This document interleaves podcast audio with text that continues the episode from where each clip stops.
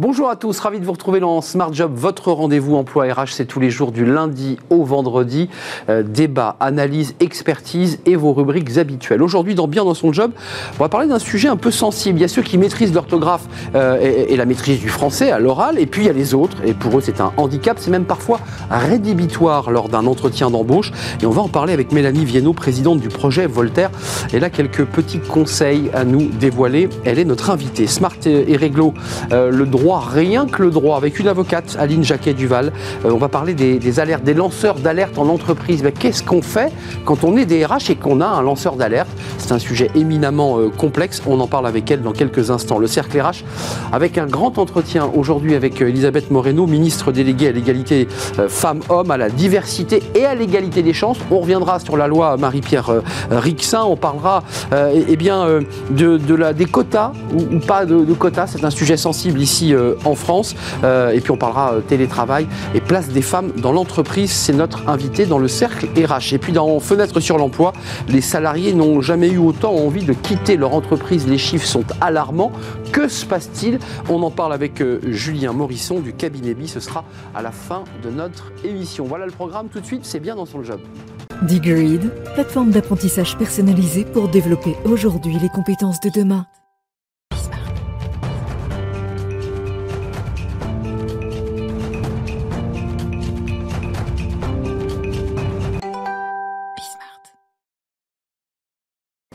Bien dans son job. Je fais attention à l'orthographe et à la manière dont je le dis parce que l'orthographe et, l'oral, les fautes d'orthographe à l'oral sont souvent rédhibitoires lorsque vous passez un entretien. C'est terrible. Euh, et on en parle avec Mélanie Viennot. Bonjour Mélanie. Bonjour. Merci d'être avec nous. Présidente du projet Voltaire. C'est de la faute à Voltaire, comme dit la chanson. Non, là, c'est pas de la faute à Voltaire pour le coup. Euh, c'est grâce à Voltaire. C'est grâce, c'est plutôt grâce à Voltaire. Alors vous êtes aussi coprésidente euh, de DTEC France, association des entrepreneurs français qui mettent la technologie au service de l'éducation et de la formation. Je suis sûr qu'on en parlera dans quelques instants avec la ministre Elisabeth Moreno, qui, vous le savez, elle vient de la, de la tech. Euh, vous avez une étude très inquiétante réalisée par Ipsos et par le, le projet Voltaire sur, alors cette fois-ci, c'est pas le versant des candidats, c'est le versant des entreprises qui quand même constatent une dégradation euh, et des candidats qui ne tiennent pas la route, voire même des salariés. C'est bien ça le diagnostic. Alors, je suis un peu dur. Oui. en fait, je ne crois pas qu'ils constatent forcément une dégradation, mais en tout cas, ce qu'ils disent, c'est qu'ils y sont de plus en plus attentifs. Et ils sont 80% d'entre eux à dire que c'est rédhibitoire lors d'un entretien de recrutement, alors sur un CV, sur une lettre de motivation pour l'orthographe, sur un entretien de recrutement pour la manière dont on s'exprime. Il n'y a pas que les fautes d'orthographe, hein, savoir bien se présenter, ça fait vraiment la différence euh, pour décrocher le job de ses rêves. Vous avez sous le bras l'enquête Ipsos que vous avez euh, réalisée. 76% euh, des employeurs estiment que leurs équipes sont confrontées à des lacunes en expression écrite et ou orale et en orthographe. Là, on n'est pas dans le cadre d'un recrutement, on est dans le cadre de collaborateurs. Et le manager dit, ça tient pas la route, quoi. Les clients me renvoient euh, en me disant qu'il y a des fautes d'orthographe. Enfin, je veux dire, ça met quand même en péril la crédibilité d'une entreprise, quand même. Exactement. Ça met en péril l'image de l'entreprise. Elles y sont de plus en plus attentives. Ça met aussi en péril l'image des salariés eux-mêmes. Parce que quand on fait des fautes d'orthographe ou quand on s'exprime pas bien, c'est très stigmatisant. On a tendance à être considéré comme un peu moins compétent, un peu moins intelligent, alors que ça n'a absolument rien à voir. Mais c'est le principe du stigmate. Euh, donc il y a euh, un soin particulier en ce moment des entreprises sur la question de l'orthographe. Donc soyez vigilants, évidemment, et vigilantes. Euh, qu'est-ce qu'on fait? Quels sont les remèdes? Parce que ce qui est intéressant, c'est qu'une fois qu'on a fait le diagnostic, alors dans, dans, les, dans les causes, on dit bon, c'est le modèle éducatif qui s'est cassé la figure, on apprend mal. Est-ce que vous avez le, même constat? Est-ce que vous dites finalement en formation initiale on récupère des gens bah, qui ne sont pas formés ou mal formés? Alors nous, on ne rentre pas dans la question des causes. Surtout, ce que cette étude montre, c'est que on a été attentif à l'anglais à un moment donné, alors qu'en fait, aujourd'hui, la plupart des emplois sont exercés en français. Donc les employeurs, ils sont de plus en plus attentifs. Et quand vous disiez le constat est alarmant, il y a des solutions et il y a des solutions assez simples à mettre en place. Le projet Voltaire, on propose une formation qui permet de s'améliorer. Euh, c'est 10 à 15 minutes par jour pendant 2 à 3 mois. Donc c'est assez facile à faire euh, et, ça permet vraiment d'améliorer son niveau et surtout de le certifier pour assurer les employeurs et décrocher le job de ses rêves. Donc on passe par le, projet Voltaire, euh, on est pris par la main dans des étapes. Globalement, parce qu'il faut quand même le dire, un certain nombre de personne qui, bute sur l'orthographe et il arrive à tout le monde de faire des fautes. tout le monde fait des fautes. Tout le monde fait des fautes, donc il faut rester modeste, plus ou moins. ce sont des gens qui parfois ont été lassés de, des formations scolaires, qui parfois ont arrêté leurs études. C'est pas fastidieux, faut, non, juste pour rassurer non, ce. Non, surtout pas. On repart pas à l'école. Non, surtout pas. L'idée, c'est justement d'avoir d'avoir un programme d'entraînement qui soit ludique, qui permette d'améliorer son niveau durablement et surtout sur des temps qui sont euh, euh, pas des temps longs. Euh, quand on s'entraîne 10 à 15 minutes par jour, c'est facile à faire, c'est en ligne, donc il y a un côté, un côté jeu. qui fait qu'on s'entraîne sans que ce soit douloureux. on, peut, on peut faire du préventif, Mélanie Viennot, c'est-à-dire aller chez un, employeur, on est face à lui, on est face au DRH et dire bon, j'ai ma certification projet Voltaire, donc m'embêtez pas sur l'orthographe, ça va, je je suis en règle. Est-ce qu'on peut le jouer ça? Alors oui, le certificat Voltaire, il certifie autant l'orthographe que la capacité à bien s'exprimer, que ce soit à l'oral ou à l'écrit. Et c'est sûr que ça rassure les employeurs. D'ailleurs, ils le disent dans cette enquête. Euh, ils sont vraiment nombreux à être rassurés par un bon niveau en expression et en orthographe sur un CV. Donc c'est important, effectivement. Euh, concrètement, une fois qu'on a fait cette euh, certification, est-ce que vous garantissez derrière un peu 100% plus de fautes d'orthographe ou globalement, il faut quand même assez régulièrement s'exercer, c'est-à-dire, excusez-moi de revenir à des basiques, mais lire, euh, s'informer euh, avec de, la presse écrite C'est quoi les conseils que vous donneriez? Parce que ou alors faire une dictée tous les mois, le manager met tout le monde autour de la table et c'est dicté. Mais comment on fait? Alors lire, c'est pas forcément ce qui permet d'améliorer son orthographe, contrairement aux idées reçues. Euh, c'est triste ce que vous dites. Non, mais c'est aussi. Alors c'est bien de lire pour plein d'autres raisons, mais en tout cas pas pour l'orthographe. Pas, pas, forcément pour l'orthographe. c'est sûr que on a, nous on travaille sur des sur un outil, donc au projet Voltaire, qui permet vraiment de s'entraîner et d'acquérir durablement des réflexes. L'objectif, c'est que quand vous rédigez un mail vous n'arrêtiez pas à toutes les phrases pour savoir comment ça s'accorde, par exemple.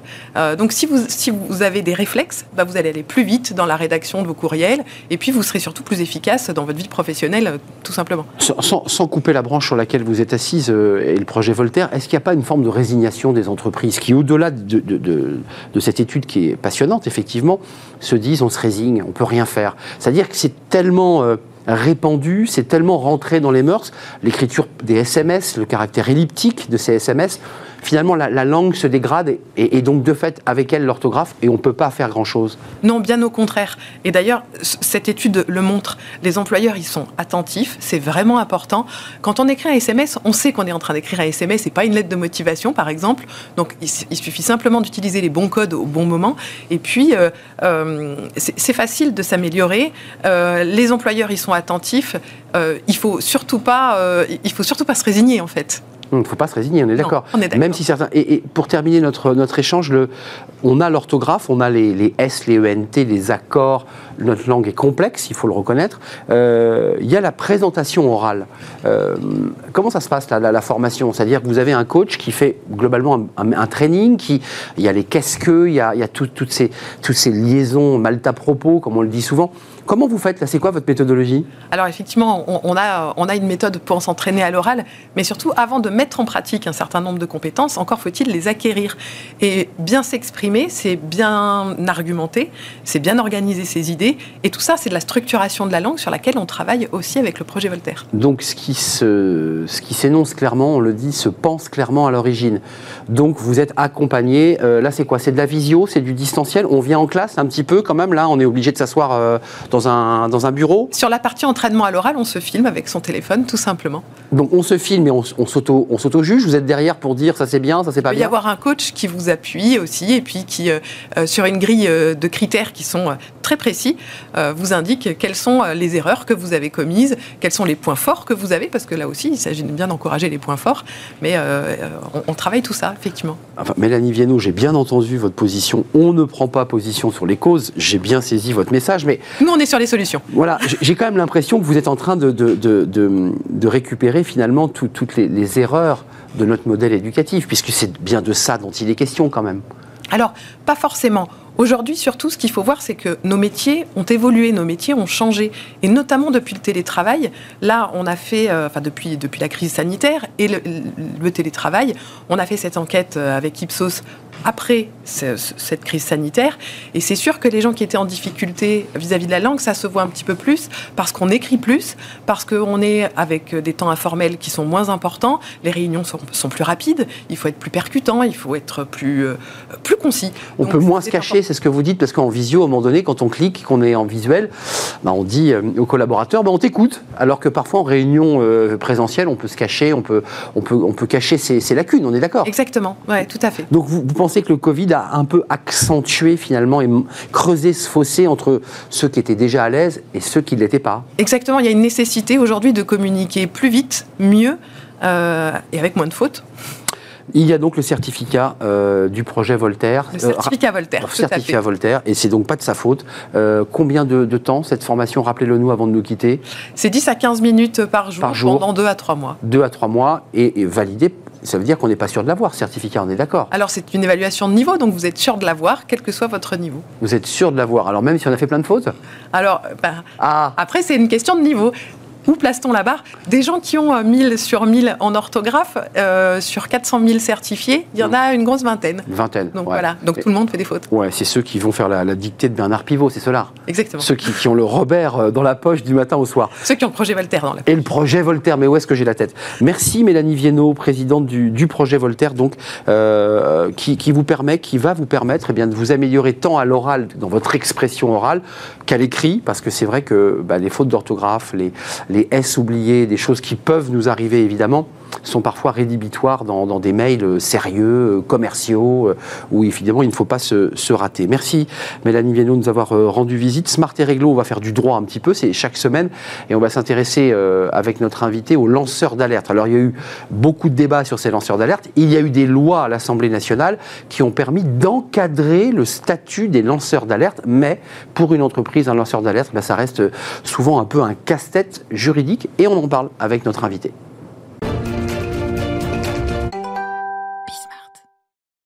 Smart et Réglo, le droit, rien que le droit, chaque semaine pour euh, faire un point précis. Aujourd'hui, nous avons décidé avec notre invité de s'intéresser aux lanceurs d'alerte. Alors, on en a beaucoup parlé, notamment dans des affaires bancaires retentissantes médiatiquement. Euh, comment traiter ces personnes qui dénoncent? Euh, Comment vérifier l'information? Et puis, comment protéger, lorsque l'information est avérée, comment protéger ces fameux lanceurs d'alerte? Nous sommes avec une avocate, Aline Jacquet-Duval. Bonjour Aline. Bonjour. Merci d'être avec nous. Avocate en, en relations sociales. Euh, membre du Conseil stratégique d'entreprise et progrès et euh, avocat associé chez Jacquet Duval pour être totalement complet sur votre titre.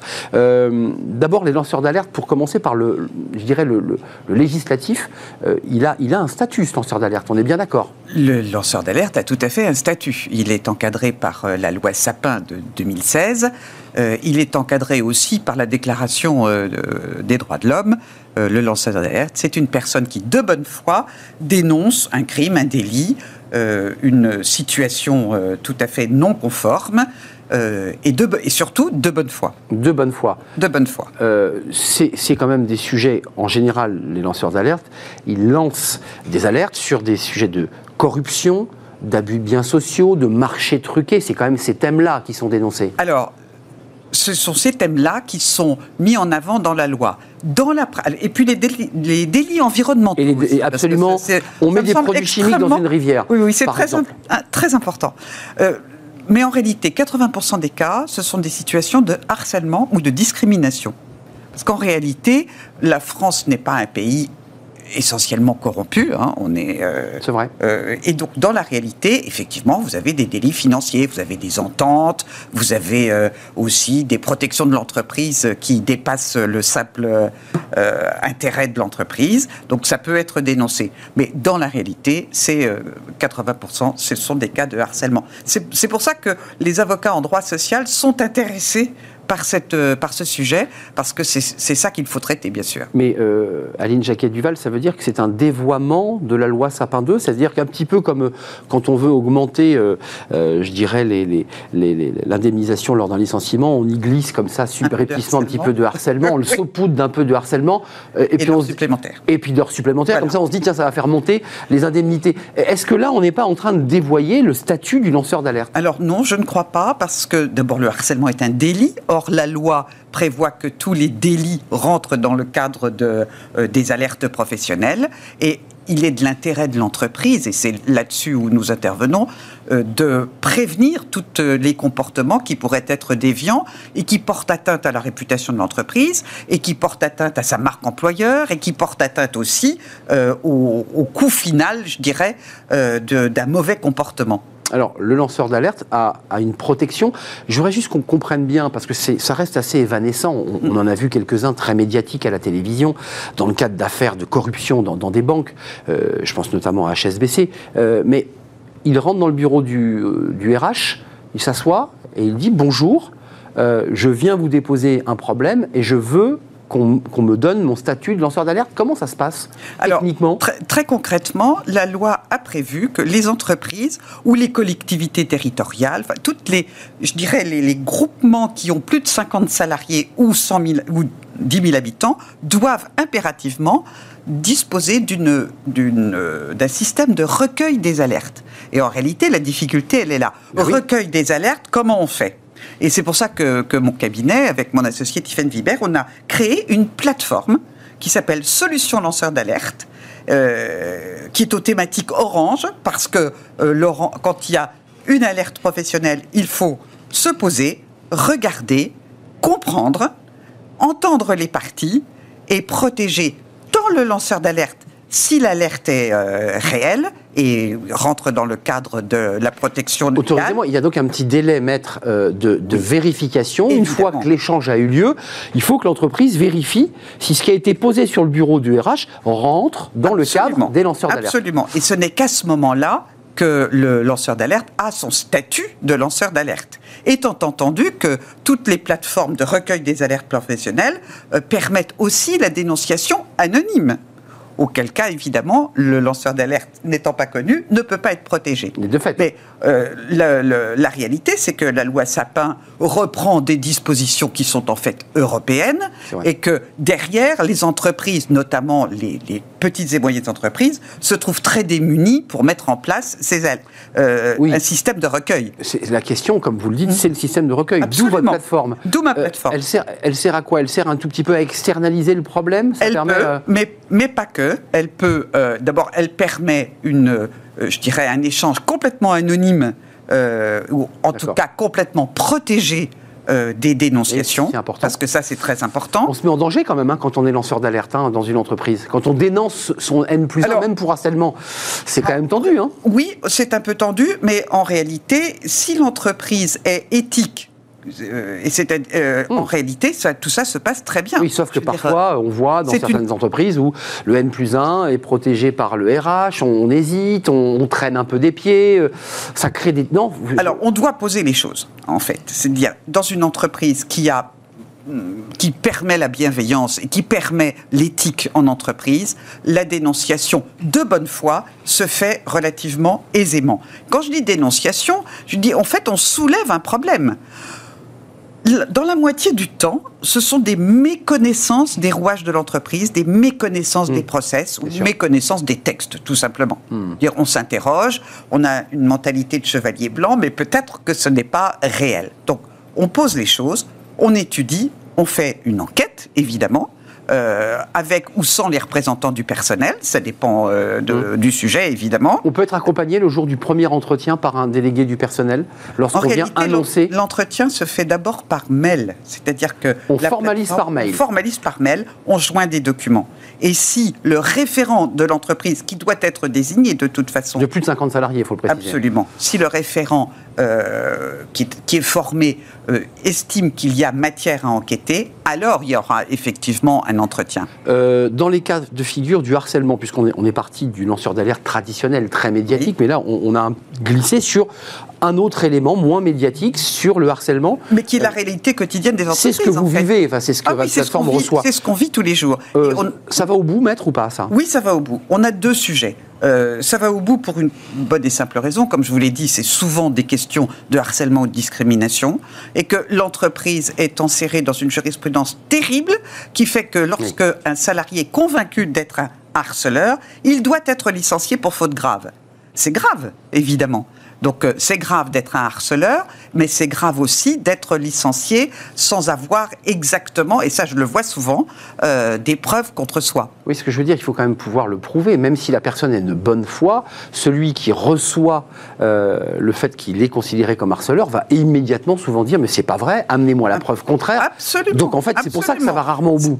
Non, ça va quand même au bout parce que d'abord, nous sommes formés à faire des enquêtes. Hein. dire, c'est un des nouveaux métiers des avocats. Donc on hmm. fait des enquêtes qui sont euh, euh, approfondies qui euh, enquête à l'américaine. Vous avez des, des, gens qui travaillent, qui, font euh, Un, travail de détective. Excusez-moi d'être un peu concret. Oui, alors ça se passe sous forme d'entretien. Effectivement, il y a des preuves ou il n'y a pas de preuves. Il y a des témoignages. La plupart du temps, ça relève du témoignage. Bien sûr. Et ce n'est que lorsque le dossier est complet qu'on peut d'abord définir si il y a une réalité euh, pénale derrière les faits qui sont dénoncés, et ensuite on peut traiter euh, les cas qui, sont, euh, qui arrivent. Avant de nous quitter, euh, le lanceur d'alerte bénéficie d'un statut. de mémoire, je me suis laissé dire qu'il pouvait être aussi accueilli dans un nouveau domicile, une nouvelle maison, au cas où il soit menacé. est-ce qu'on est-ce qu'on va jusque là Est-ce que ça existe Écoutez, parce qu'il y, a eu les repentis. Globalement, c'est un peu des repentis. Ça c'est un peu à l'américaine. C'est ça. Ça c'est un peu à l'américaine. Non, j'ai pas vu. La loi n'organise pas la possibilité à, un lanceur d'alerte de pouvoir être rémunéré aussi, pour le dire simplement, parce que quand on est lanceur d'alerte dans une entreprise et qu'on on est, parfois licencié, on se retrouve en situation totalement démunie. Alors, si on est un lanceur d'alerte licencié, le licenciement est nul.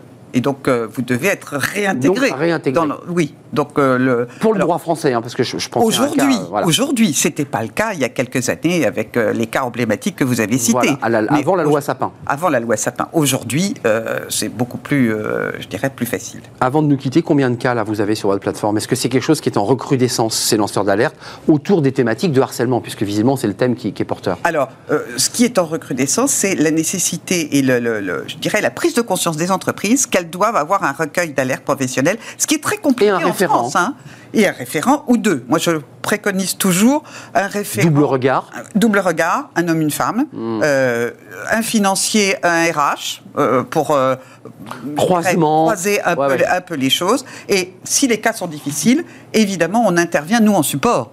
Parce que, évidemment, euh, il y a quand même un aspect très juridique à tout ça. Juridique, et indépendamment des aspects humains. Oui, c'est ce que je voulais évoquer. C'est souvent des, la cas lourds. Pour laquelle on dit, on dit solution lanceur d'alerte. C'est votre plateforme. Hein. C'est ma plateforme. Solution lanceur d'alerte. Absolument. Une plateforme. Euh, allez donc sur Internet, ça sera à mon avis extrêmement facile à trouver et ça vous garantit un anonymat. Ça c'est très important. Ça garantit l'anonymat. On peut vider son sac. Oui, parce que si on ne traite pas le sujet, le lanceur d'alerte a le droit d'aller sur les réseaux sociaux, d'aller voir la presse. Exact. Euh, et de balancer, comme on dit. Et de balancer. Et de ternir l'image de l'entreprise au passage. Absolument. Merci Aline Jacquet-Duval, avocate en relations sociales, qui est venue bah, nous parler de cette plateforme très utile euh, pour les entreprises. Vous l'aurez compris, soyez vigilants sur cette question des lanceurs d'alerte. Euh, organisez-vous, entreprise, précisons-le, de plus de 50 salariés. Ou collectivité territoriale. Ou collectivité, bien sûr, et, espace public. Merci d'avoir rejoint rejoint sur le, plateau. Euh, on fait une courte pause, c'est le cercle RH, vous connaissez notre rendez-vous. Aujourd'hui, c'est un grand entretien avec Elisabeth euh, Moreno, euh, ministre déléguée à l'égalité femmes-hommes, à la diversité, à l'égalité des chances. On va parler de la loi Marie-Pierre Rixin. On va parler, bien sûr, de la place des femmes en entreprise, de la, femme la place des, des jeunes étudiantes aussi dans les formations, dans la tech, par exemple. On fait le point avec elle à travers le parcours d'ailleurs exemplaire de cette ministre. Elle est notre invitée aujourd'hui dans Smart Job. C'est juste après la pause.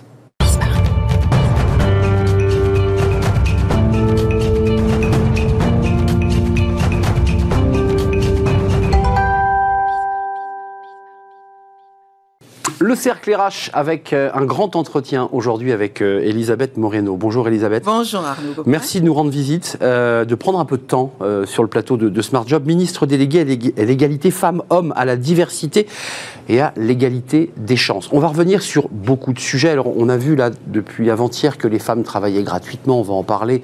C'est évidemment les... Hier 9h22, les femmes travaillent gratuitement jusqu'à la fin de l'année, symboliquement évidemment, mais en comparaison avec les hommes, oui effectivement c'est une situation absolument catastrophique et insupportable. Alors, on, reviendra d'ailleurs, si vous voulez, on peut commencer tout de suite par le sujet. Je voulais qu'on parle un peu de vous, parce que votre parcours est exemplaire, et je pense qu'il incarne la méritocratie républicaine, euh, et cette fois-ci, l'expression n'est pas dévoyée. On va parler de vous, mais euh, vu qu'on est sur l'égalité euh, et l'écart de salaire, il y a un vrai débat de chiffres. certains parlent, parlent de 16,5 d'écart, d'autres de 9 la ministre que vous êtes, quel est le, chiffre que vous avez, vous, sur l'écart de salaire entre les femmes et les hommes? Personne ne donne le même chiffre. 16,5, c'est le chiffre d'Eurostat. D'autres parlent de 28, mmh. d'autres parlent de 5%. Mais vous savez, Arnaud, peu importe le chiffre, aujourd'hui, lorsque vous êtes une femme, alors même que vous avez les mêmes compétences, que vous avez les mêmes ambitions, que vous avez les mêmes motivations et les mêmes responsabilités, systématiquement, vous gagnez moins qu'un homme. La, vérité, c'est ça, même si c'est que 5%. Moi, le chiffre que je partage en général, c'est 9% ou alors 15% à taux horaire. C'est-à-dire que vous avez le même job, les mêmes responsabilités et vous gagnez en moyenne au taux horaire 15% de moins qu'un homme. Et puis, je partage un autre chiffre qui est encore plus catastrophique. Quand vous arrivez à la fin de votre carrière professionnelle, que vous prenez votre retraite, que vous avez élevé vos enfants, vous touchez 42% 42% de moins en pension de retraite qu'un homme ne le touche. Et je trouve que cette situation est assez emblématique et représentative des discriminations que les femmes subissent encore dans le monde professionnel, mais dans le monde tout court. Parce que mmh, les femmes sont les seules, nous sommes la seule majorité traitée comme une minorité. Nous sommes la seule majorité où euh, finalement, souvent, on va dire que les femmes sont des citoyennes de seconde zone, et pire, ou je ne sais pas si c'est pire ou meilleur, mais aucun pays dans le monde en 2021 ne peut se targuer d'avoir atteint la légalité parfaite entre les femmes et les hommes. On en connaît les causes en partie, euh, ce qui ne veut pas dire que le problème est résolu, mais le congé maternité, la parentalité, le fait qu'une femme dise bah, je vais me consacrer à ma vie de famille parce que mon mari a une situation ou qu'il voyage, je vais donc laisser ma carrière sur le côté. On connaît les, causes de tout cela. Alors vous avez raison, euh, il y a plusieurs des causes que vous venez euh, de citer. moi je veux également ajouter que les femmes occupent les jobs les plus précaires. Mm et pourtant les plus essentiels. On l'a vu pendant la crise sanitaire. Que n'aurions-nous fait si nous n'avions pas eu le personnel de santé, si nous n'avions pas eu les personnes dans les EHPAD, si nous n'avions pas eu les personnes qui gèrent euh, l'éducation de nos enfants, si nous n'avions pas eu les personnes qui font le ménage, euh, qui s'occupent de la distribution Les femmes occupent les métiers les plus précaires, les moins reconnus, les moins valorisés. C'est encore elles qui souffrent le plus des, euh, des, des métiers à temps partiel subi, parce que quand c'est choisi, aucun souci. Mais euh, c'est en fait tout ce qui peut mettre euh, bout à bout la femme en situation de précarité est accumulé. Et puis après, il y a le fait que les métiers, souvent, on en a parlé tout à l'heure, les métiers de service à la personne, les métiers ne sont pas reconnus et ne sont pas valorisés. Hmm. Et puis après, il y a le fait que les femmes aussi parfois manquent de confiance en elles et qu'elles vont moins oser demander euh, une augmentation. Le syndrome de l'imposteur. Exactement, demander une promotion. Et donc c'est tous ces éléments-là cumulés, mais loin de moi l'idée de culpabiliser les femmes, parce que souvent lorsqu'elles manquent de confiance et d'estime en hmm. elles-mêmes, c'est parce que très petites, on leur a dit reste à ta place, hmm. ne parle pas trop fort, ne prends pas la parole, tu la prendras quand on te la donnera. Comment voulez-vous évoluer dans un monde professionnel fait par des hommes, pour des hommes, avec des règles de femmes qui restent à sa place et qui n'osent pas prendre la parole. C'est extrêmement compliqué. Elisabeth Moreno, on va parler de vous un tout petit peu, parce que ce qui est très intéressant, c'est le parcours que vous avez euh, eu avant de devenir ministre, il y a un peu plus d'un an maintenant, euh, dans le gouvernement de Jean Castex. Mm. Euh, en 1976, vous arrivez à Belleville. C'est ça. Mais si vous le permettez, Arnaud, parce que c'est important de. Sur les questions de, des inégalités salariales, je veux quand même préciser que depuis 2018. Il se passe des choses. oui, oui, oui. C'est important de le dire parce que je me rends compte que. Vous voulez pas qu'on parle de vous, hein. On va parler Mais vous voulez pas qu'on parle de vous. Oui, mais c'est tellement important de parler de toutes les femmes. Mais les deux sont liés. Les deux sont liés. Mais j'y arrive. En fait, en 2018, euh, euh, le gouvernement a voté une loi qui s'appelle Index égalité professionnelle, justement pour lutter contre ces inégalités professionnelles, donner un outil mmh. aux entreprises pour pouvoir mesurer la manière dont les femmes et les hommes sont traités dans le monde de l'entreprise. Avoir un diagnostic en chiffres. Avoir un bah diagnostic en chiffres, transparence mmh. et chiffres.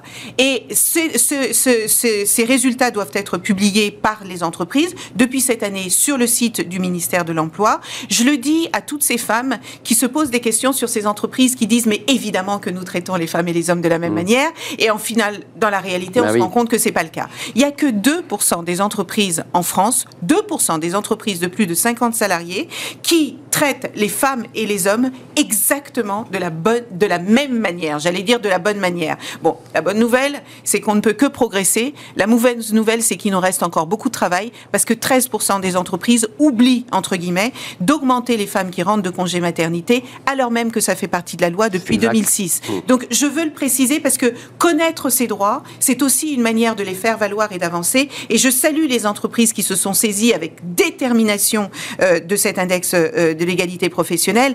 Et je lance un appel à celles qui ne le font pas, parce que celles qui ne croient pas à la justice sociale doivent au moins se dire que c'est une question d'attractivité des talents, de performance. C'est l'autre versant de l'égalité femmes-hommes. C'est la marque employeur, c'est de la RSE. Et c'est la réputation. Aucune entreprise n'a envie d'être épinglée parce qu'elle maltraite les femmes qui travaillent pour elle. Et ce sont des talents qui restent sur le bas-côté, alors que les entreprises peinent aujourd'hui à recruter, surtout dans des secteurs dont nous allons parler, je pense, comme le numérique, comme l'aéronautique, comme le bâtiment, qui sont des secteurs en extrême tension, où les femmes ne demandent qu'à travailler et, euh, il ne manque plus qu'à leur ouvrir les bras et les portes. 1976, Belleville, mhm. vos parents arrivent du Cap Vert, euh, votre père est ouvrier sur des chantiers et votre maman femme de ménage. 2000, mhm. euh, presque depuis 2019-2020, vous êtes vice-présidente et directrice générale Afrique Hewlett Packard, entreprise américaine, mhm. euh, où on parle de discrimination positive, d'affirmative action, de quotas. Mhm. Euh, est-ce que vous êtes fier de ce parcours Est-ce que vous dites, au-delà de la fierté que vous portez, vous dites, je, peux servir d'exemple à ces jeunes des quartiers? On parle beaucoup de diversité sur ce plateau. Euh, nous avons reçu euh, Saïd Amouche de Mosaïque RH, qui nous raconte ces jeunes qui, ne tiennent pas les murs, comme on dit souvent de manière péjorative, mais des jeunes qui ont tout fait bien et qui ne trouvent pas de débouché à leur vie. Est-ce que vous vous considérez aujourd'hui comme quelqu'un qui peut, par ce parcours, pas par le titre que vous portez, mais par la trajectoire de votre vie, dire je, oui, je peux aussi leur dire c'est possible.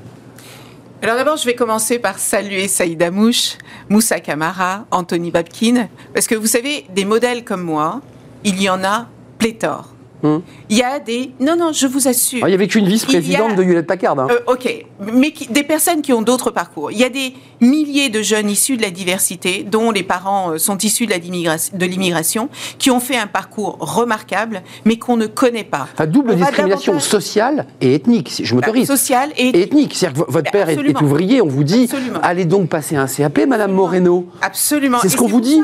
C'est pour ça que ça me fend le cœur quand on dit que la France aujourd'hui. L'OCDE a fait une statistique une statistique qui dit que pour sortir de la pauvreté aujourd'hui, il faut six générations, 180 ans. moi, j'ai la chance de l'avoir fait en une génération.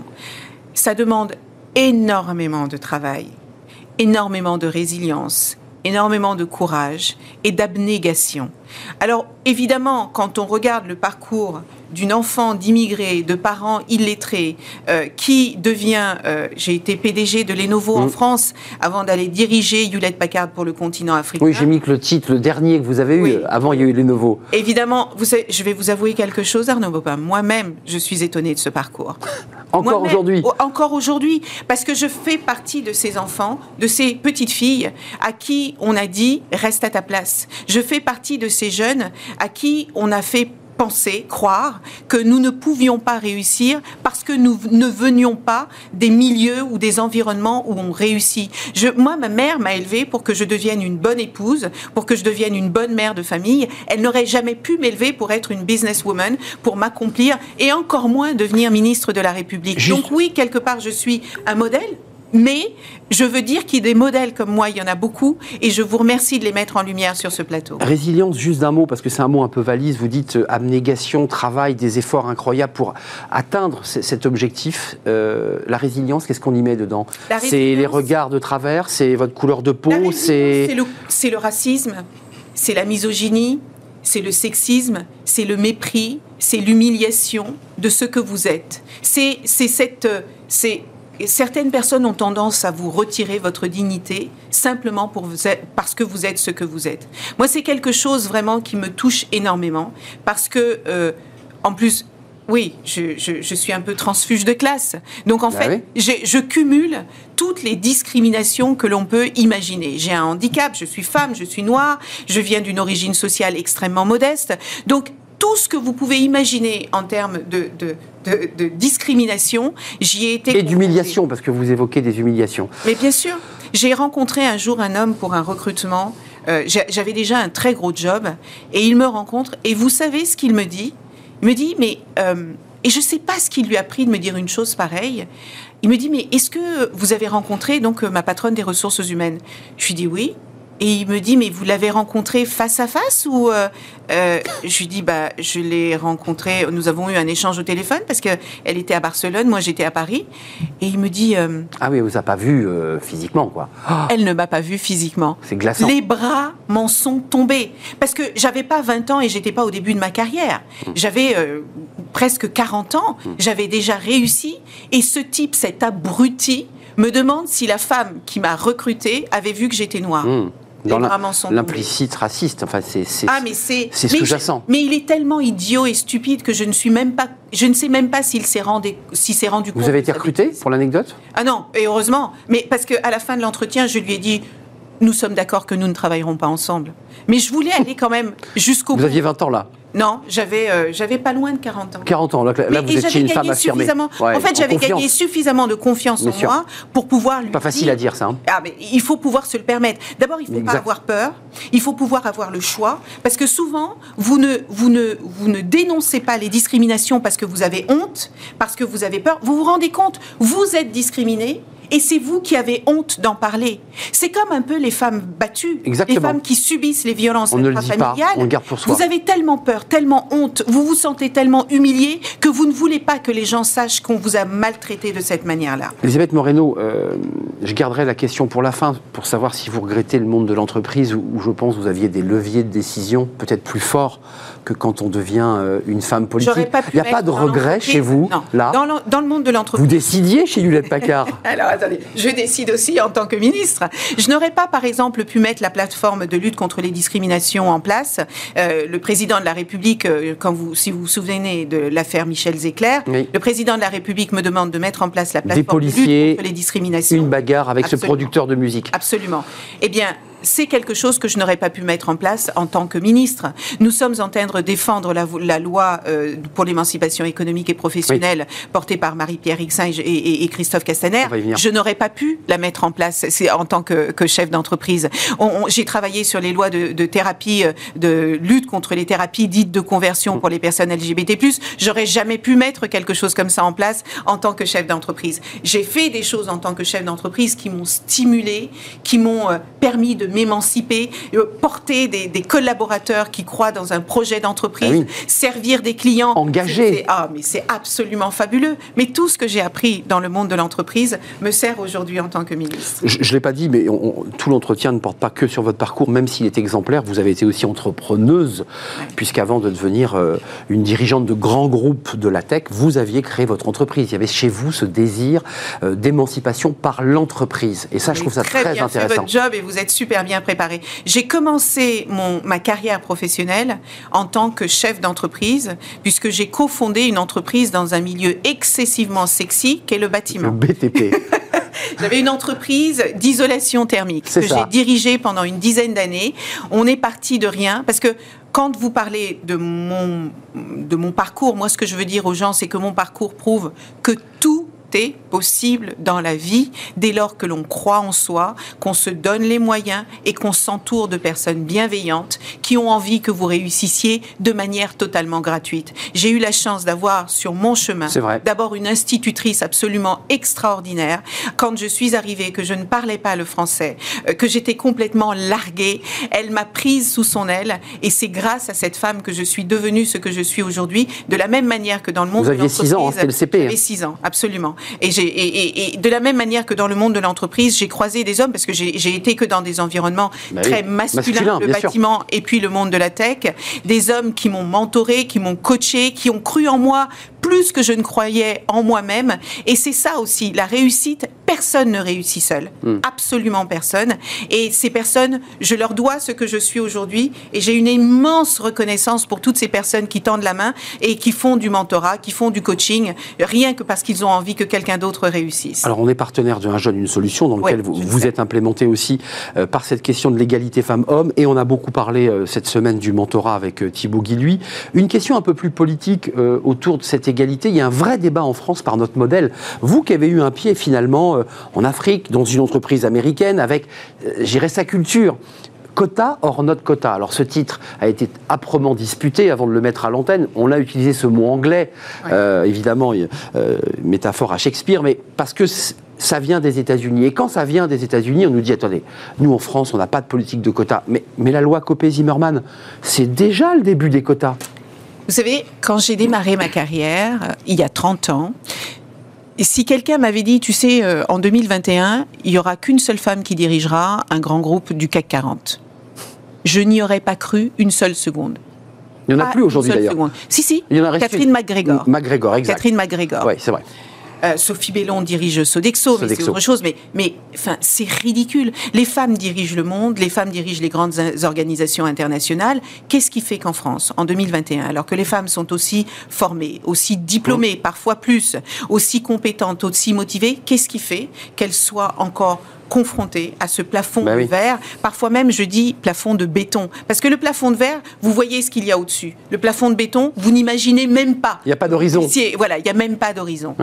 Ça veut dire que on est encore confronté dans notre pays à tellement de préjugés sexistes, à tellement euh, euh, euh, de stéréotypes que les femmes peinent encore à réussir. Vous savez qu'il n'y a que 3% des fonds d'investissement, des grands fonds mmh. d'investissement de la place de Paris, qui sont fléchés vers les entreprises portées par des femmes? Est-ce que vous savez que les femmes ont 30% de chances de moins qu'un homme à projet identique d'obtenir un financement pour leur entreprise Et c'est pour ça que je, je salue Marie-Pierre Rixin dans cette initiative de dire il faut que les entreprises portées par des femmes soient davantage financées. Il y a des injustices et des inégalités aujourd'hui qu'on ne peut pas expliquer. Quota or not quota Lorsque j'ai démarré ma carrière, j'aurais trouvé ça humiliant ben oui. d'être recruté pour cocher une case humiliant. Beaucoup de femmes le disent sur ce plateau d'ailleurs récemment. C'est une vérité. Mais pour qui on nous prend Personne n'aime être recruté bah oui. pour euh, cocher une case d'un quota. On aime être recruté pour nos compétences,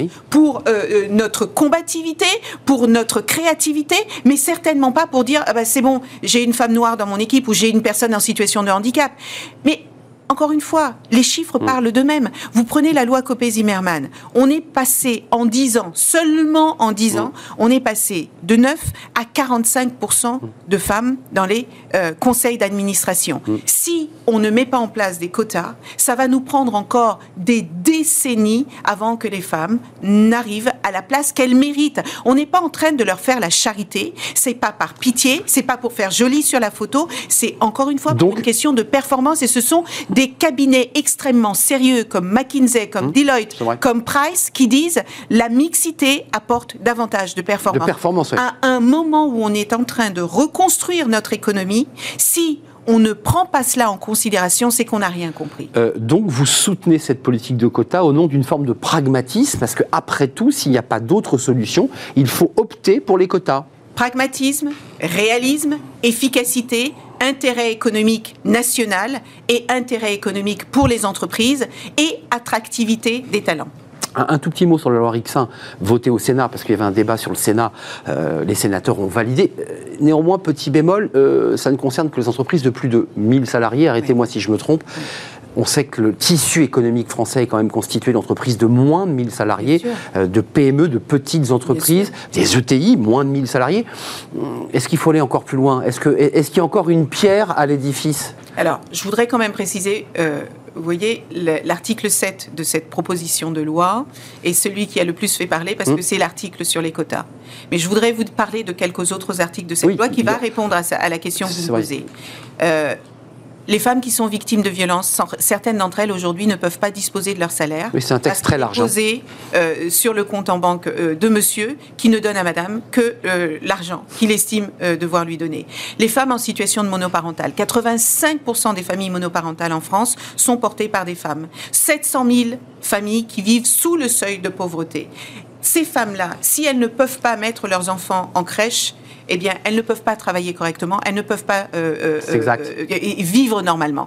Donc, qu'est-ce que nous faisons? Non seulement nous avons créé ce service des pensions alimentaires pour permettre aux femmes de, de, pouvoir percevoir leur pension alimentaire sans avoir à se battre avec leur partenaire. Passant par la CAF, hein, si en passant par la CAF. C'est très important. Vous passez par la CAF qui vous paye la pension alimentaire qui a été décidée par le juge et la CAF se retourne vers le mauvais payeur hmm. parce que ce sont les enfants qui souffrent de cela, ce sont évidemment les femmes qui souffrent de cela. Donc avoir des places euh, de crèche dédiées pour les familles monoparentales, c'est également quelque chose de très important. Contenu dans le texte de Marie-Pierre Contenu dans le texte de Marie-Pierre Rixin. Si vous prenez également le fait qu'on manque de viviers dans les métiers d'ingénierie, dans les métiers des sciences, des mathématiques, de la tech, euh, que vous connaissez bien, eh bien, encourager les jeunes filles à aller vers ces secteurs dès l'enseignement supérieur, hmm. c'est préparer les viviers, c'est leur ouvrir des opportunités professionnelles qu'elles ne saisissent pas aujourd'hui. Savez-vous qu'un métier sur trois qui va être créé dans les cinq prochaines années aura une composante numérique Si les filles ne vont pas vers ces secteurs-là, on va avoir des algorithmes racistes, misogynes, sexistes. on l'a vu chez Amazon d'ailleurs. On l'a vu chez Amazon, on l'a vu chez Google, on l'a vu il y a longtemps chez IBM. C'est sérieux ce que vous dites là, parce que c'est vrai que l'algorithme fait par des hommes, des informaticiens hommes, forcément, ils sont traversés par leur subjectivité et, leurs a priori, de fait. Moi, j'étais convaincue quand je suis rentrée dans la tech il y a 20 ans que ce serait un, outil euh, d'inclusion et de réduction des inégalités.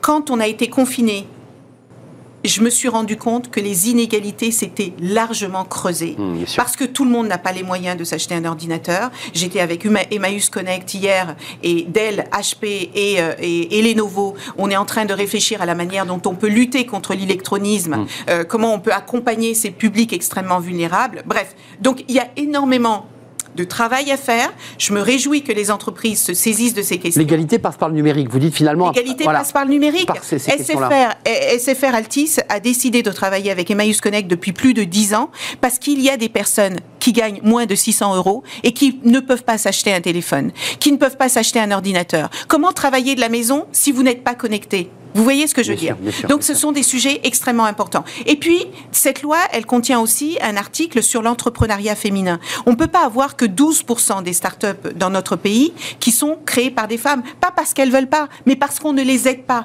parce qu'on ne les finance pas. Et j'ai signé un accord cadre avec BPI France pour leur dire soutenez l'entrepreneuriat féminin. C'est pas normal qu'on ait que 30% de femmes qui entreprennent dans notre pays. Toutes les femmes ne veulent pas entreprendre, mais celles qui le souhaitent ne doivent pas être stoppées ou bloqués à cause des stéréotypes. En tout cas, il faut leur donner la possibilité de le faire lorsqu'elles désirent le faire. Euh, avant, de, avant de clore cet entretien, la loi Rixin, cette égalité salariale sur laquelle vous vous, vous, battez, parce que c'est important, euh, est-ce que, est que vous regardez comme tout être humain, mais aussi comme un ministre, votre avenir? Est-ce que vous dites... Euh, J'aurais fait mon temps, comme on appelle ça, la société civile? Vous êtes un ministre de la société civile. Vous avez apporté votre contribution. Et puis vous dites, après tout, je vais repartir dans l'entreprise, dans là, là finalement, euh, là où je me sens bien. Est-ce que cette réflexion, vous l'avez, ou est-ce que vous dites, je vais prolonger mon action après, il y aura un après, dans, dans le secteur dans lequel vous êtes, l'égalité femmes-hommes? Moi, j'adore ce secteur. Je trouve que c'est tellement important, c'est un sujet éminemment important, que ce soit l'égalité entre les femmes et les hommes, que ce soit la lutte pour les droits des personnes LGBT+, la diversité. La diversité, c'est la pluralité de notre pays. Il y a 25 critères de discrimination prohibée dans la loi. Donc mmh. vous et moi, nous pourrons être soit victimes, soit euh, euh, témoins à un moment ou un autre. C'est pour ça d'ailleurs que nous mettons en place euh, l'index diversité dans quelques temps pour justement favoriser l'inclusion de toute la diversité sociale, handicap, genre, orientation sexuelle dans le monde de l'entreprise parce que c'est vertueux, c'est un cercle vertueux. Vous savez, moi je suis rentrée dans ce gouvernement parce que l'égalité des chances, c'est toute ma vie. Donner la possibilité. C'est votre histoire. C'est mon histoire. Ah Donner la possibilité à toutes les personnes qui souhaitent réussir de réussir. Ce pays le permet. J'en suis un exemple. Nous sommes nombreux à être dans ce cas. Je, suis rentrée dans ce gouvernement euh, en juillet 2020. Ça fait euh, allez, 14 mois, 15 mois que j'y suis. Euh, je ne sais pas ce que l'avenir me réserve. Ce que je sais, c'est que je mettrai toute mon énergie sur ces sujets, que je retourne dans le monde de l'entreprise ou que je continue en politique. Votre journée, c'est quoi là avant de nous quitter? Vous, vous partez sur quoi? Quoi là Alors là, c'est quoi votre événement On est en train de travailler ardemment sur le 25 novembre, qui est la journée mondiale de lutte contre les violences faites aux femmes. c'est la grande cause du quinquennat. Il y a deux piliers pour traiter ce sujet l'égalité professionnelle dont nous venons de parler, mais également éradiquer les violences faites aux femmes. Tous les deux jours dans notre pays, une femme meurt sous les coups de son conjoint ou de son ex-conjoint parce qu'il estime que c'est son objet et que s'il ne lui appartient pas, elle n'a pas droit de vie. Ça, c'est un sujet qui me tient éminemment à cœur. Et l'égalité professionnelle, on n'en entend pas assez. Une femme prend son indépendance, peut aussi construire sa vie grâce à son emploi grâce au fait qu'elles travaillent. que la libération des femmes passerait par leur émancipation économique et professionnelle. Bien je sûr. crois profondément. Évidemment, plus que jamais dans cette campagne présidentielle qui, est déjà engagée. Merci Elisabeth Moreno. Merci pour, ce, pour, votre invitation. pour cette sincérité et ce parcours aussi que vous incarnez euh, et que vous nous avez présenté sur, sur le plateau de, de Smart Job. Ministre délégué à l'égalité femmes-hommes, à la diversité et à l'égalité des chances toute votre vie. C'est votre combat. Merci de nous avoir rendu visite. On termine notre émission par fenêtre sur l'emploi. Euh, on accueille tout de suite notre invité.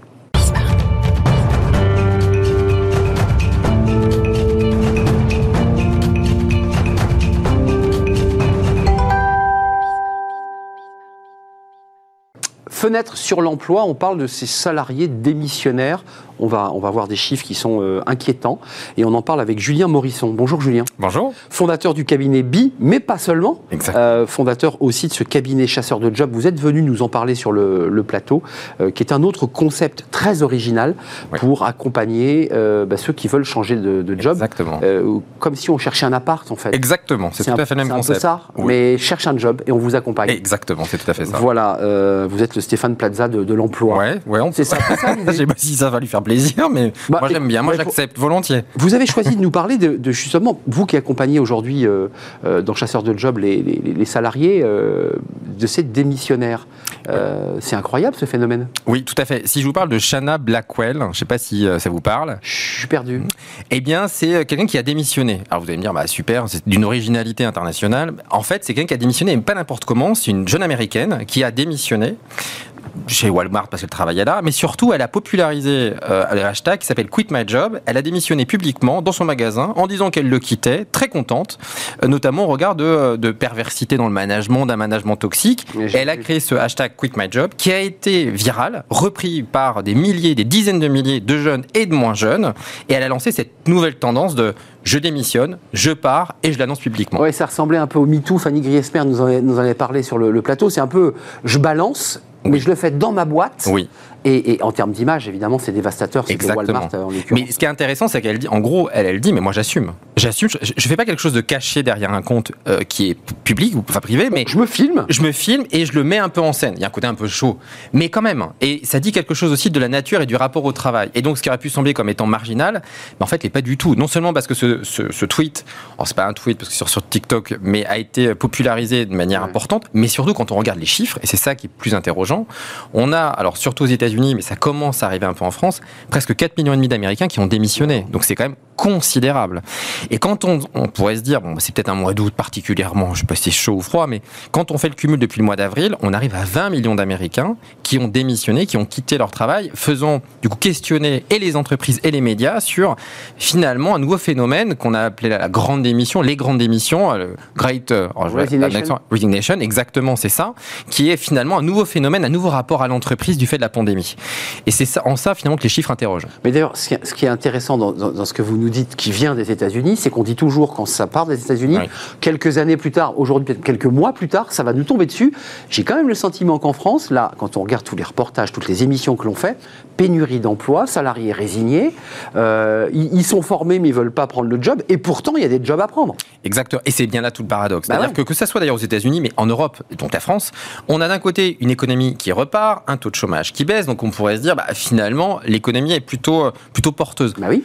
Quand on regarde un peu qui démissionne, qui quitte un job, alors en tout cas aux US, et ça commence un peu à arriver, on a les jeunes qui se disent finalement, je vais reprendre mes études.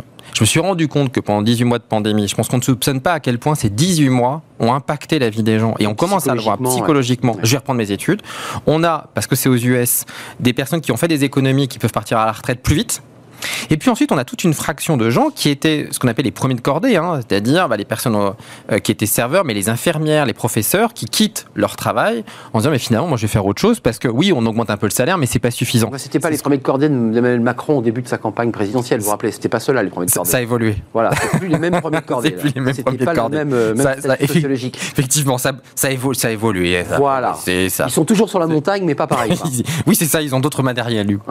Et c'est vrai que pour le coup, c'est ce qu'on s'en pointe finalement. On a toute une partie, et ça on l'entend. Vous entendez, les professeurs, non seulement on a du mal à recruter, mais ils démissionnent. Les infirmières, on a du mal à recruter, mais ceux qui sont là démissionnent. Donc on a quand même une tendance de gens qui se disent, moi je vais me reconvertir. Et ce qui est intéressant, c'est un peu d'essayer de dire, mais ok, mais c'est quoi leur motivation? Mais Leur motivation, c'est se dire, est-ce que finalement le jour vaut la chandelle en termes d'argent? Et en fait, certains font leur compte, notamment certains disent, mais tu peux démissionner, homme ou femme, pour garder les enfants, et finalement on va s'en sortir de la même manière. D'autres se sont rendus compte qu'ils pouvaient travailler un peu partout, pas besoin de quitter dans une grande ville. Et donc il y a aussi cette tendance de dire, je démissionne de mon poste pour aller ailleurs et dans un environnement qui me sera plus privilégié. Que je ça, c'est l'effet Covid direct. Hein. Ça, c'est clairement l'effet euh, du Covid. Et puis, il y a aussi toute une partie de gens qui se sont dit, un, bah, mon job, est-ce qu'il a encore un sens hein, concrètement, ce job-là? Est-ce que je vais poursuivre de le faire? Et il y a aussi le rapport à la santé. Certains se sont rendus compte que finalement, bah, c'est idiot, mais on a une vie. Et euh, la, fragilité des, des parents, des grands-parents, le fait d'être loin de tout son environnement et de son entourage, vous fait amener aussi à, penser l'articulation de votre vie professionnelle un peu différente. Donc Julien, ce qui est intéressant dans ce que vous nous racontez, c'est qu'on n'a pas finalement bien encore perçu le, le, choc qu'a traversé nos sociétés, nos entreprises et le cerveau des salariés. On, le pressent à mmh. travers ce que vous nous racontez, mais on ne l'a pas tout à fait euh, mis, en place scientifiquement. Mais en tout cas, c'est les premiers effets du choc. Exactement. C'est les premiers effets, c'est qu'on s'en pointe. Vous avez quand même des gens qui ont perdu des proches. Je pense qu'on ne soupçonne pas à quel point, on parle quand même de, dizaines de milliers de personnes qui sont décédées durant cette pandémie. Donc des deuils, des, souffrances. Des deuils, ce sont des, situations difficiles. Certains ont perdu plusieurs membres de leur famille. Donc votre rapport au travail n'est plus le même. Certains se sont rendus compte qu'ils s'étaient éloignés ou ne prenaient pas assez euh, charge de leurs enfants. Vous avez beaucoup, nous on le voit, de pères de famille. Prise de conscience. Une vraie prise de conscience qui, mais moi, j'ai qu'une vie, mes gauches, je m'en occupe pas. Exactement. Et du coup, je, je, préfère faire des arbitrages différents. Euh, je vais faire une pause dans ma carrière. Et donc, c'est des choses qu'on n'entendait encore pas il y a 5 à 10 ans. Donc, on est vraiment dans ce changement-là, qui est encore un peu tôt, mais qui, tend en tout cas à s'accélérer. Euh, juste un mot avant de nous quitter. Alors, vous n'aurez pas la réponse, puisque c'est un travail, j'imagine, de consolidation de, données, mais en fait, il y a quand même des secteurs aujourd'hui qui sont en très forte pénurie dont on a besoin. Je pense euh, des secteurs du service à la personne, euh, au BTP, à la restauration. On voit des, restaurateurs. Là, il suffit de pousser la porte d'un restaurateur pour qu'ils vous disent la moitié de mon resto est fermé. Euh, ça va quand même poser des problèmes sérieux pour notre économie. Ah bah c'est un euphémisme. c'est quand même. Bah, il y a des trous dans la raquette là. Hein. Complètement, d'autant qu'à la base, comme la France, c'est quand même le pays le plus touristique du monde. Je ne vous cache pas que ça passe notamment par l'hôtellerie, que ce soit l'hôtellerie ou la restauration. Ah et donc, naturellement, il faut attirer. Et pour attirer, il va falloir, faut pas rêver, un, payer plus, et deuxièmement, organiser différemment les choses. C'est vrai que le rapport au week-end, le rapport au loisir, euh, en termes d'arbitrage, la nouvelle génération est moins prête à faire ses concessions de week-end et donc certains sont en train de réfléchir à deux shifts, voire trois shifts dans leur entreprise. Et puis ensuite, il va falloir aussi redonner un peu un sens. C'est-à-dire que quand l'alpha et l'oméga, euh, quand vous êtes infirmière, notamment pour cet exemple-là, ou aide-soignante, c'est de remplir des fiches, qui démissionnent beaucoup, hein. énormément. énormément. Et que vous dites, mais finalement, elles expliquent qu'elles n'ont pas choisi ce métier pour ça, mais, elles ont choisi pour l'humain, pour aider, pour accompagner. Et elles le font plus. Et elles le font plus, c'est-à-dire qu'elles sont prises dans des datas, dans leur porting, dans de la comptabilité. Tu as huit chambres divisées par je dis, mais finalement, mais c'est pas ça du tout. Et ça, c'est aussi ce qui sent. C'est-à-dire ces gens-là qui ont choisi quand même la fibre humaine, c'est pour l'humain. C'est pas pour être derrière des données et de remplir des petites fiches. Mm. Or, ce qu'on observe, qu'on observe aussi, mais d'une manière générale, c'est la bureaucratisation de la société dans son ensemble. On en parlait hier. La surprocédure mm. qui est plus qu'handicapant. Et ça, que ce soit les pouvoirs publics ou les entreprises, il va falloir quand même qu'elles cut des fonctions qui sont pas très utiles. Il faut être clair et au contraire mettre l'argent sur des fonctions qui le sont davantage. Mm. C'est exactement les mêmes arbitrages que doit faire un gouvernement, c'est-à-dire l'investissement sur euh, des secteurs, des ministères essentiels, et puis parfois euh, aussi accepter de dire qu'il y a des branches mortes qui Exactement. Mais la bureaucratie, c'est un sujet fondamental évoqué par notamment un chercheur qui était euh, franco-américain, qui est venu nous évoquer la bureaucratisation des, des grandes entreprises. Enfin, les gens tombent fous, en résumé. Tout à fait. Et donc démissionnent. Exactement. Merci Julien, c'est un vrai plaisir de vous accueillir. il y a le cabinet BI, ça c'est l'agent des, des, cadres, mais il y a chasseur de, de job, et non pas chasseur d'étoiles. Je ne sais pas pourquoi je vous appeler chasseur d'étoiles. Non, non, mais de job. mais, mais, non. Mais ce n'est pas, pas, les étoiles que vous chassez mais c'est les salariés que vous accompagnez. Exactement. C'est un vrai plaisir de vous accueillir sur le plateau pour terminer notre émission. Euh, merci à vous, merci euh, de, votre fidélité, Jean, Bafouille, d'émotion. Merci à toute l'équipe, évidemment. Merci euh, à Alice Pitavi pour la réalisation. Merci à Alexandre pour le son. Merci à Fanny Griesmer et Margot Ruot, évidemment, de femmes incontournables qui m'accompagnent dans cette émission. Merci à vous. Merci pour vos réactions sur Internet. on ne peut pas réagir à tout, mais on va le faire. Bye bye, à demain.